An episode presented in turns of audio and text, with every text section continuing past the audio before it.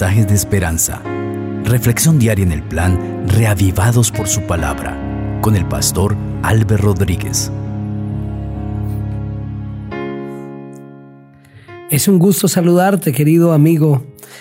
Cuando nos disponemos a meditar una vez más en el texto bíblico, en la palabra del Señor que trae vida, que trae bendición, que nos enseña a vivir en este mundo y sobre todo nos prepara para el reino de los cielos. Hoy vamos a leer el capítulo 25 de Deuteronomio. Pero antes, como de costumbre, pediremos la autorización de nuestro Dios. Padre maravilloso, a través de tu palabra siempre encontramos mensajes maravillosos, preciosos, que no encontramos en ningún otro libro. Por eso, al disponernos a leerla, te pedimos que nos hables, que el Espíritu Santo pueda tomar totalmente nuestra mente y podamos sumergirnos en las verdades de tu palabra. Te ruego, Señor, que bendigas a cada persona que escuche este mensaje donde quiera esté. En el nombre del precioso Señor Jesucristo. Amén. Leemos la palabra del Señor. Cuando haya pleito entre algunos y acudan al tribunal para que los jueces los juzguen, estos absolverán al justo y condenarán al culpable.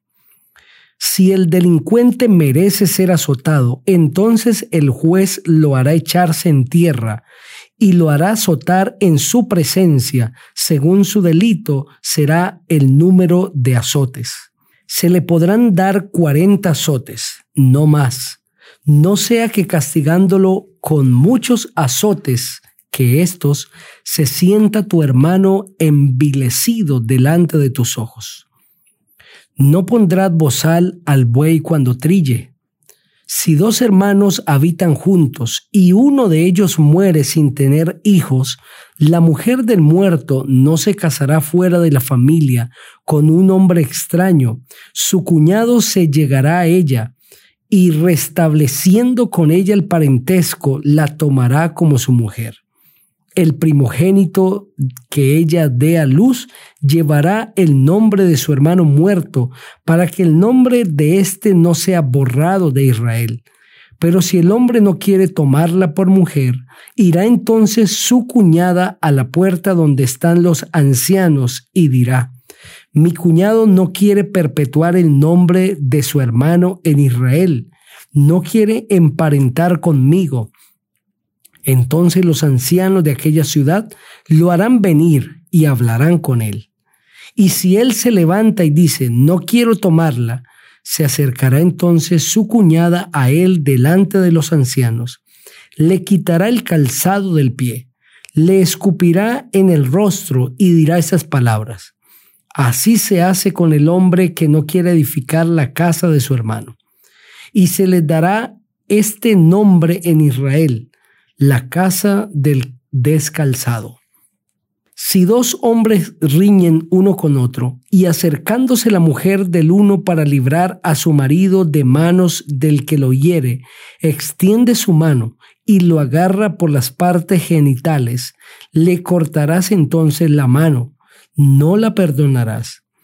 No tendrás en tu bolsa una pesa grande y otra pesa chica, ni tendrá en tu casa una efa grande y otra efa pequeña. Una pesa exacta y justa tendrás, una efa cabal y justo tendrás para que tus días sean prolongados sobre la tierra que Jehová tu Dios te da, porque abominable es para Jehová tu Dios cualquiera que hace esto y cualquiera que hace injusticia.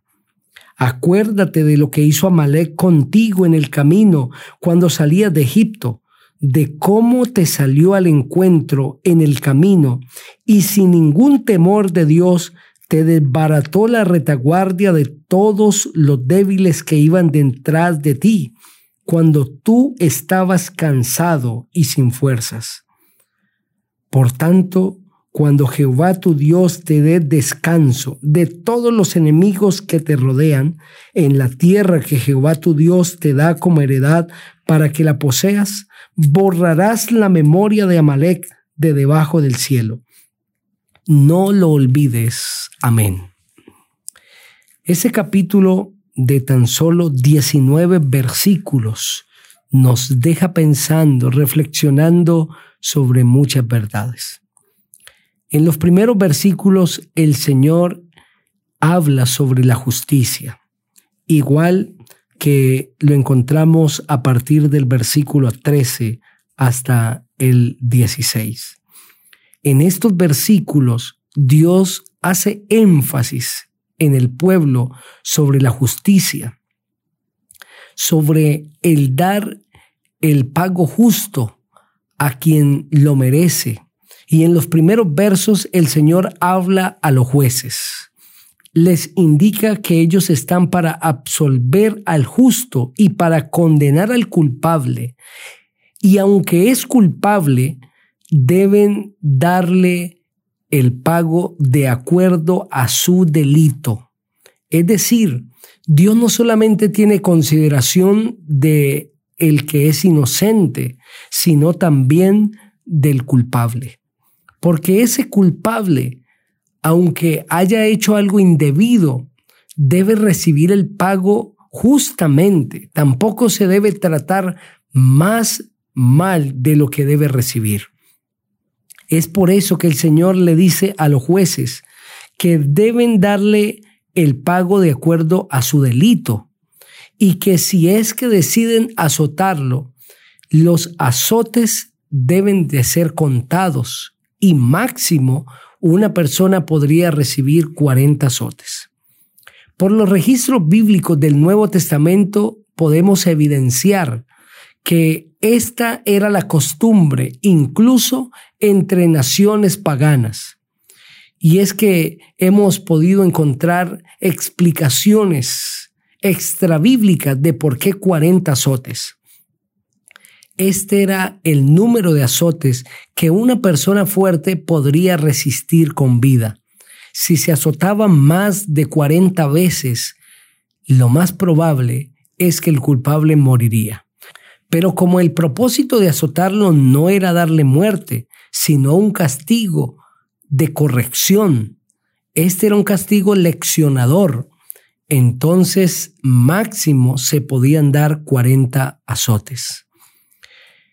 Y el Señor también indica que quien estaba siendo azotado, si se le daba más de lo que el Señor había establecido, se iba a sentir envilecido, es decir, maltratado. Injustamente consideraba que se le había tratado.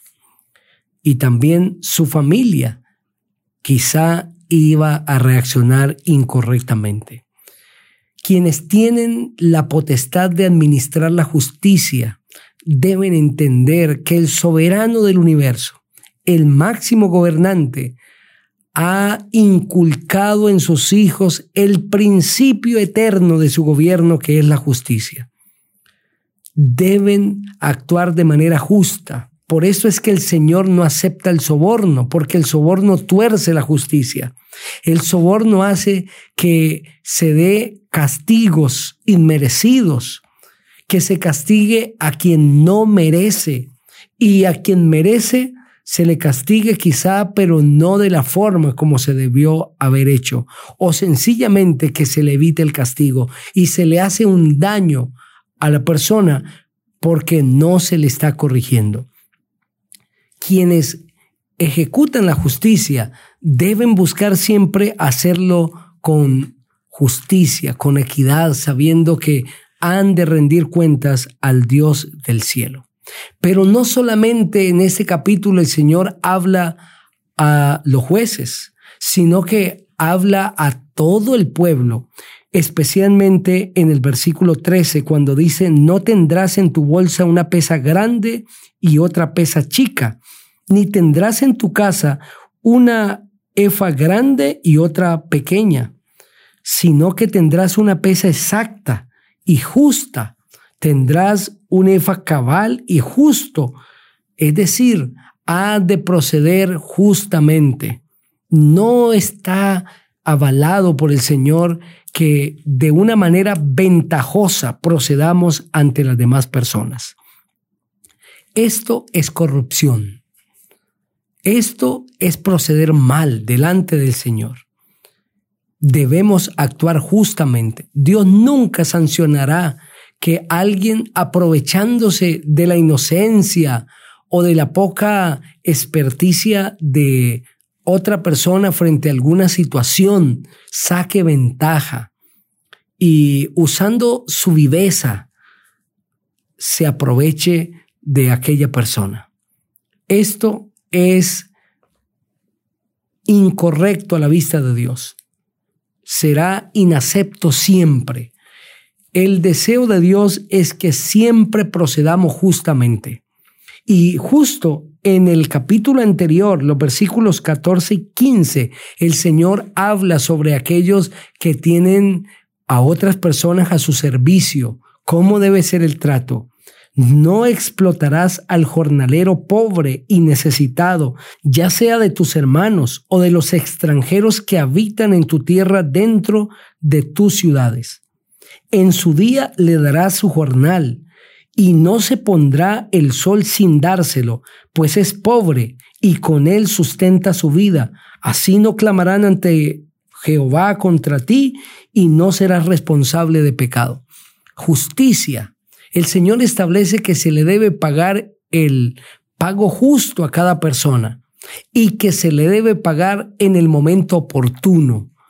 Nunca el Señor estará de acuerdo con aquellos que quizá usan los recursos de otros que se han ganado a través del trabajo, que no pagan a tiempo, que no quieren pagar el precio justo a sus empleados, será tenido como pecado delante de Dios, pecado de injusticia y de aprovechamiento de aquellos que lo necesitan. Incluso el Señor está tan preocupado de la justicia, incluyendo también a los animales.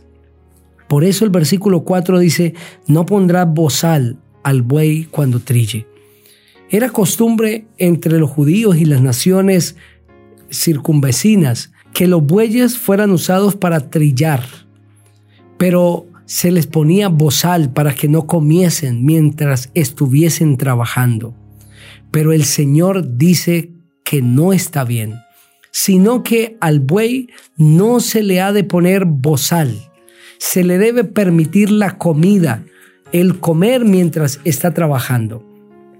El apóstol Pablo aplica esta expresión bíblica en 1 Corintios 9:9 para indicar que a cada persona se le debe pagar el precio justo.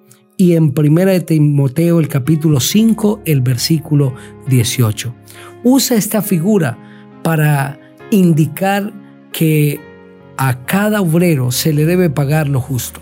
Justicia es uno de los conceptos generales que nosotros podemos ver a través de este capítulo. Que el Señor nos ayude a vivir así, porque la justicia hace parte del gobierno de Dios y es parte del carácter perfecto de nuestro Dios. Oremos, querido Dios, queremos pedirte que nos dé un corazón justo, recto, como es tu corazón. En el nombre precioso del Señor Jesucristo. Amén. Dios sea contigo bendiciéndote.